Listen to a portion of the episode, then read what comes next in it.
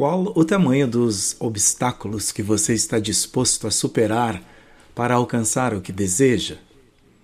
E se houver a possibilidade de ser pego, apedrejado e morto por causa disso, ainda assim você estaria disposto? Eis a história de uma mulher que nada contra a maré dos costumes, da falta de recursos, do não pode e vai ao encontro de Jesus. Resultado? Ela é incluída numa família, curada no corpo e na alma. Olá, que bom ter você por aqui. Boa noite, graça e paz do Senhor. Vamos juntos para mais um tempo de leitura da palavra e também de explicação e aplicação desta palavra às nossas vidas. Quero te convidar para ler a Bíblia comigo, abrindo no Evangelho de acordo com Marcos, capítulo 5, do verso 25 ao 34. Livro de Marcos, capítulo 5, do verso 25 ao 34. Eu farei a leitura na nova versão internacional da Bíblia Sagrada. Estava ali certa mulher que havia 12 anos vinha sofrendo de uma hemorragia. Ela padecera muito sob o cuidado de vários médicos e gastara tudo o que tinha, mas em vez de melhorar, piorava. Quando ouviu falar de Jesus, chegou-se por trás dele, no meio da multidão, e tocou em seu manto, porque pensava: se eu tão somente tocar em seu manto, ficarei curada imediatamente cessou sua hemorragia e ela sentiu em seu corpo que estava livre do seu sofrimento. No mesmo instante, Jesus percebeu que dele havia saído o poder. Virou-se para a multidão e perguntou: Quem tocou em meu manto? Responderam os seus discípulos: Vês a multidão aglomerada ao teu redor e ainda perguntas: Quem tocou em mim? Mas Jesus continuou olhando ao seu redor para ver quem tinha feito aquilo. Então a mulher, sabendo o que lhe tinha acontecido, aproximou-se, prostrou-se aos seus pés e, tremendo de medo, contou-lhe toda a verdade. Então ele lhe disse: Filha, a sua fé a curou.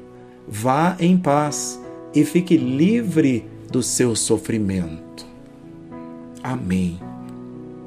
Te convido a orar comigo, pedindo graça para este momento. Senhor, nos ajuda, nos abençoa, abrindo nossa mente e entendimento, iluminando o nosso entendimento para aprender da tua palavra, para receber de ti e sermos com isso abençoados, e sermos com isso instruídos e edificados e também curados porque cremos no poder da fé, no poder da fé em Cristo Jesus. Ajuda-nos agora, Senhor, que nada nos roube deste tempo precioso, que nada nos tire da preciosidade deste momento, que é o de estarmos expostos à tua palavra, que já foi lida. Eu oro, confio e agradeço. Em nome de Jesus. Amém. Uma fé para ser imitada. Vamos nos situar um pouco no tempo e nos costumes para a época. Marcos vai apresentando Jesus aos seus leitores. Ele mostra como o mistério do reino aparece no poder de Jesus, aparece no poder que Jesus exerce em favor dos seus discípulos, em favor do povo e, tudo em favor dos excluídos e dos marginalizados. À medida que esse poder se manifesta, os discípulos parecem não compreender muito bem. Fica claro que eles devem mudar as suas ideias sobre o Messias. Do contrário, eles vão ficar para trás. Por causa da sua demora para entender, poderão perder o trem da história da história da salvação, da história do amor de Deus pela humanidade. Havia naquele tempo uma tensão muito grande nas comunidades cristãs entre judeus convertidos e gentios ou os pagãos convertidos. Alguns judeus continuavam fiéis às normas de pureza da sua cultura milenar e por isso tinham dificuldade em conviver com os gentios convertidos, porque os consideravam que viviam na impureza.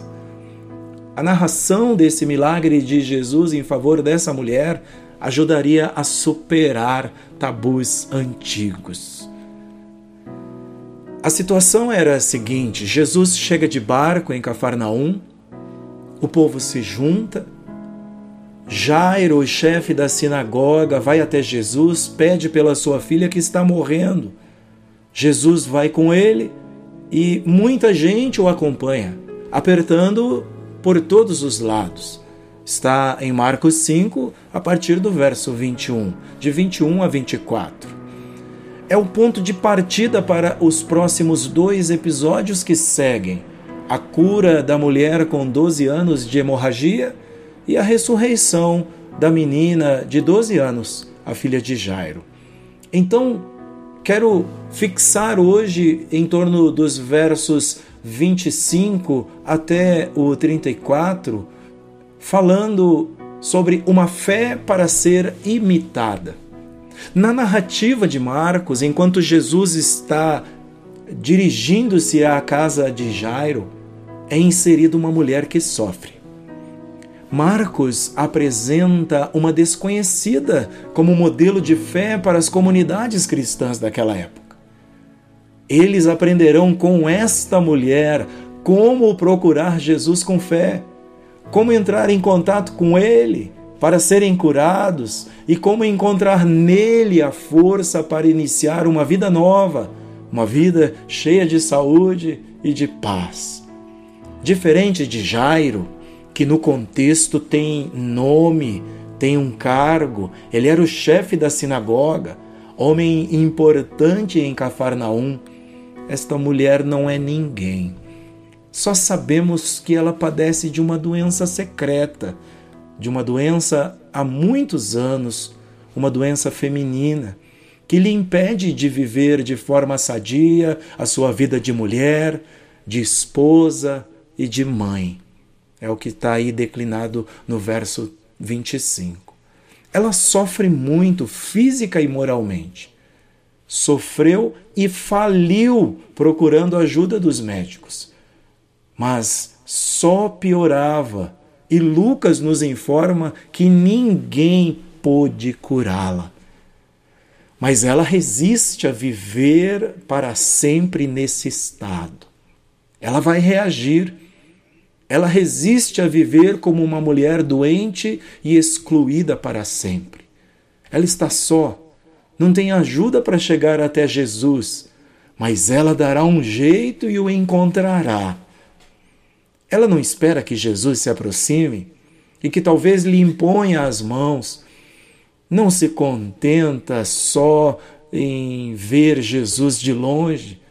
Procura contato direto e pessoal com ele o texto nos informa que ela ouviu falar de Jesus e foi até ele. Fez isso superando muitos obstáculos obstáculos das tradições, das leis cerimoniais, obstáculos morais.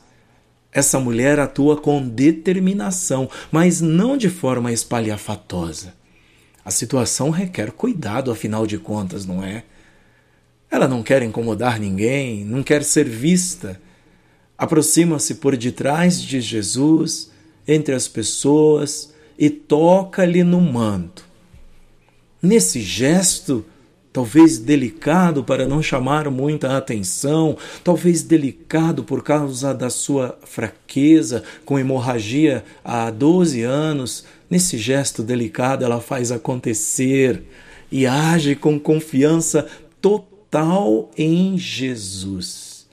Ela fez o que podia e agiu com convicção, com fé, porque Marcos 5, 28 diz que ela pensava assim: ó, se eu tão somente tocar em seu manto, ficarei curada. E qual foi o resultado? Verso 29: imediatamente cessou sua hemorragia, e ela sentiu em seu corpo que estava livre do seu sofrimento. Jesus compreendeu o seu desejo por uma vida sadia e curada. O verso seguinte, no 30, diz que ele percebeu que dele havia saído poder. A mulher agiu sem alarde, mas Jesus é quem faz questão de denunciar o que houve, Jesus é quem faz barulho. Tudo ocorreu em segredo por parte dela, mas ele quer que todos saibam, que todos percebam, que todos conheçam a fé dessa mulher.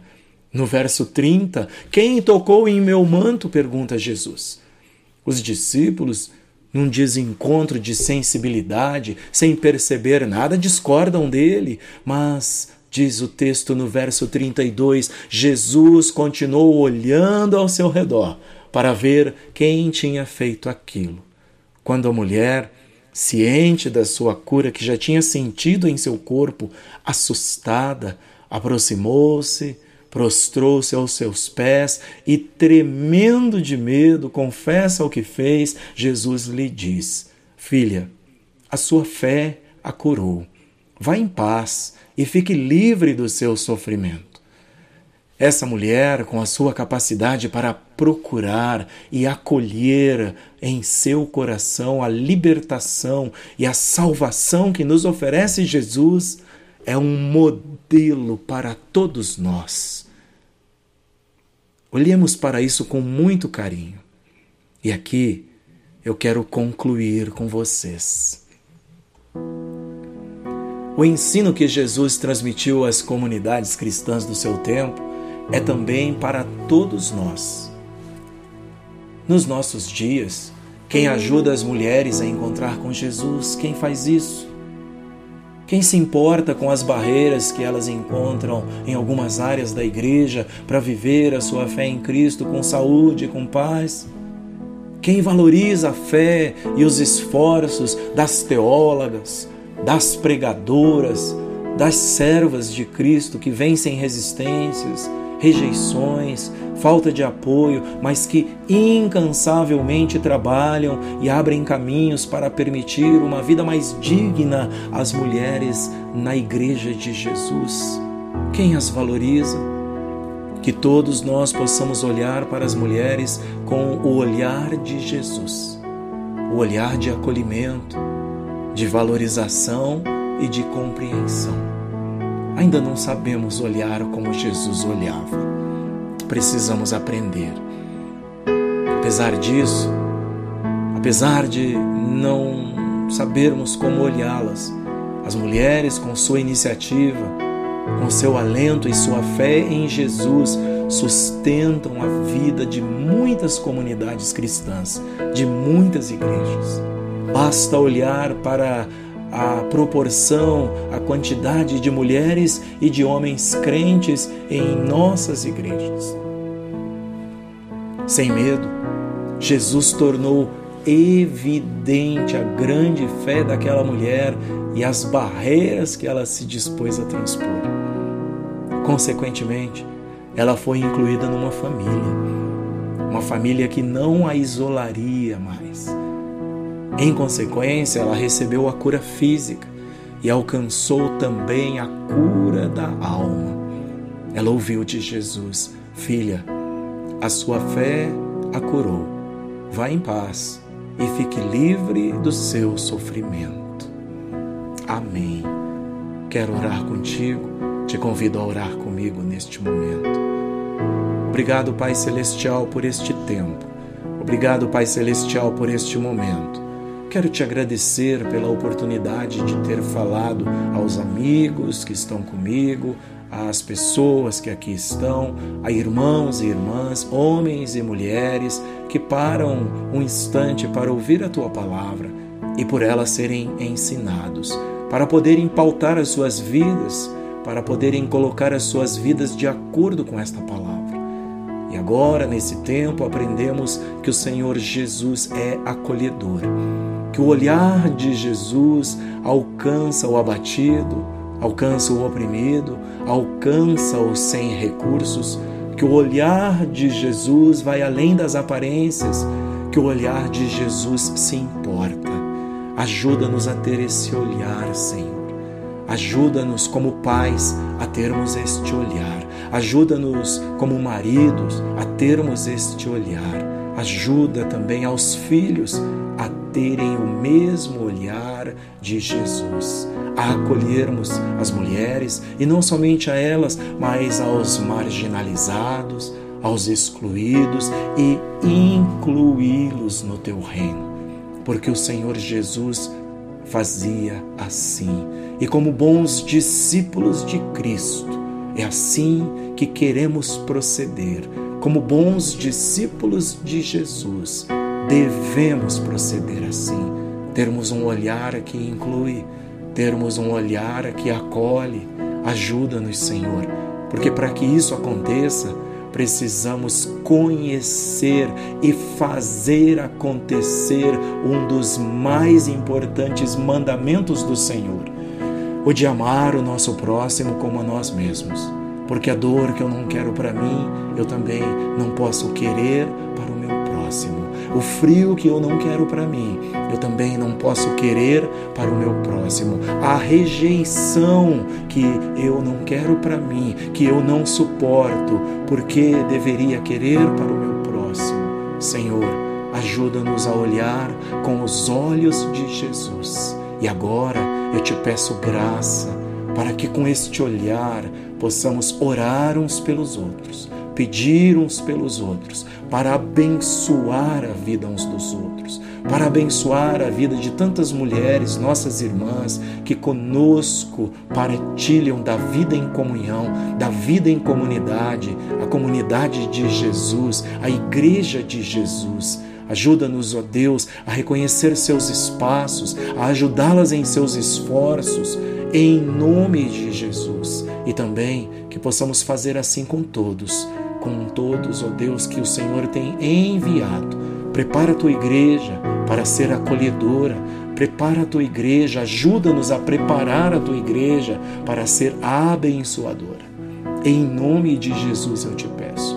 Te peço graça por aquele que sofre, por aquele que está sofrendo com rejeição, por aquela que está sofrendo, a Deus, com isolamento. Te peço graça, força, que o Senhor a inclua, que o Senhor o inclua com saúde, dando-lhe cura, cura física, cura para o seu corpo, também cura para a sua alma, e ele e ela possam ouvir, vai em paz, também com o seu espírito curado, com a sua alma curada. Ajuda todo aquele e aquela que esteja agora sentindo-se solitário, abandonado muitas vezes, ó Deus, nesses tempos turbulentos que estamos vivendo. Eu te peço graça, te peço força, saúde e coragem. Peço-te que nos ajudes a sermos de iniciativa, de decisão, assim como foi esta mulher, e possamos fazer a diferença onde vivemos, onde estamos, para a glória do teu precioso nome. Eu oro e te agradeço em nome de Jesus. Amém. Então é isso. Que Deus te abençoe e até o nosso próximo encontro.